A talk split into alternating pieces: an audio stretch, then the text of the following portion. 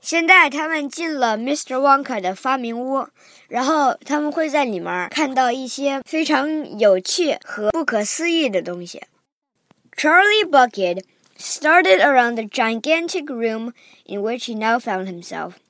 The place was like a witch's chicken. All about him, black metal pots were boiling and bubbling on huge stoves and kettles were hissing and pans were sizzling, and strange iron machines were clanking and spluttering. And there were pipes running all over the ceiling and walls, and the whole place was filled with smoke and steam and delicious rich smells.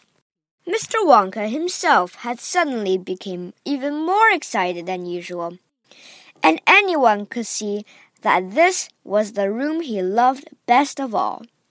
He was hopping about among the saucepans and machines like a child among his Christmas presents, not knowing which thing to look at first. He lifted the lid from a huge pot and took a sniff. Then he rushed over and dipped a finger into a barrel of stick yellow stuff and had a taste. And then he skipped across to one of the machines and turned half a dozen mobs this way and that. Then he peered anxiously through the glass door of a gigantic oven, rubbing his hands and cackling with delight at what he saw inside. Then he ran over to another machine, a small shiny affair that kept going pop pop pop pop pop pop pop pop pop. And every time it went put, a large green mubble dropped out of it into a basket on the floor. At least it looked like a marble. Everlasting gobstoppers, cried Mr. Wonka proudly. They're completely new. I am inventing them for the children who are given very little pocket money. You can put an everlasting Gobstopper in your mouth and you can suck it and suck it and suck it and suck it and suck it and suck it and it will never get any smaller. It's like gum! cried Violet Beauregarde. It is not like gum, Mr. Wonka said. Gum is for chewing, and if you tried chewing one of these gobstoppers here, you'd break your teeth off. But they taste terrific. And they change color once a week, and they never get smaller. They never disappear. Never. At least I don't think they do. There's one of them being tested this very moment in the testing room next door. And Oompa Loompa is sucking it. He's been sucking it for very nearly a year now, without stopping, and it's just as good as ever. Now, over here, Mr. Wonka went on, skipping excitedly across the room to the opposite wall.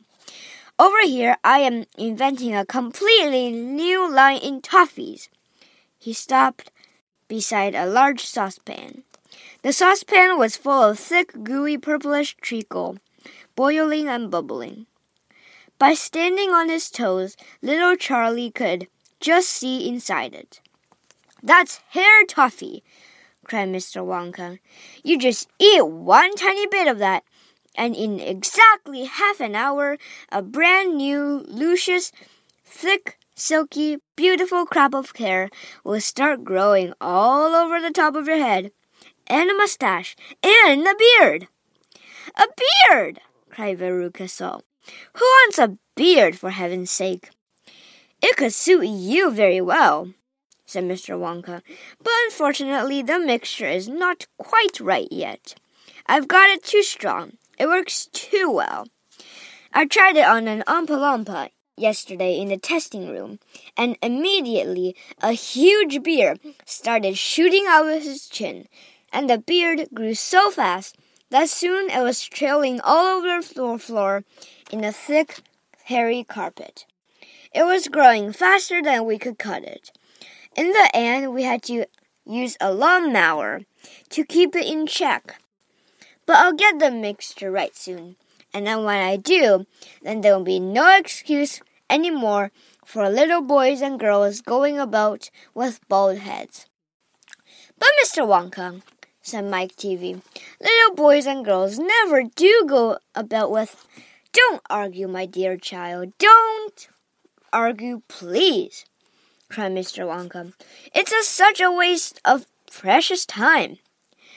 Now, over here, if you will step this way, I will show you something that I'm terrifically proud of. Oh, do be careful. Don't knock anything over. Stand back.